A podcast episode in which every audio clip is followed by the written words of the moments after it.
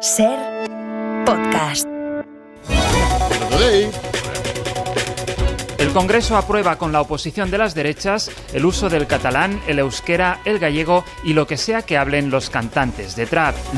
Logro tú a mi meta, ha dicho el presidente del gobierno, Pedro Sánchez. Tú siempre callado como los mayores, controla tu puta que anda mordida, le ha advertido a Feijóo. Millones de hombres se niegan a ver el fútbol femenino hasta que las jugadoras vuelvan a tener menos derechos. Si sé que el sueldo que tienen les permite vivir del fútbol, conmigo que no cuenten, dice un hincha.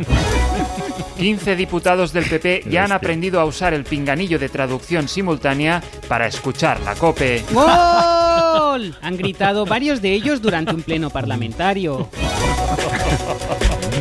Una mujer que engañó a su pareja y lleva seis meses durmiendo en el sofá, muy esperanzada con la nueva ley de amnistía. El cianuro alcanza la denominación B del Nutriscore. El número 12, convencido de que la es en su honor y no por el cumpleaños de un niño. Ahora es de terciopedo, dice papá segundos después de haber estrenado el sofá. Por supuesto que Ay. está pactada ya la amnistía, dice Junqueras camino de la cárcel. Oxfam Intermón interviene en un restaurante donde un cliente era ignorado por el camarero y estaba en riesgo de desnutrición. Un grupo de WhatsApp para montar una orgía se convierte en un infierno burocrático.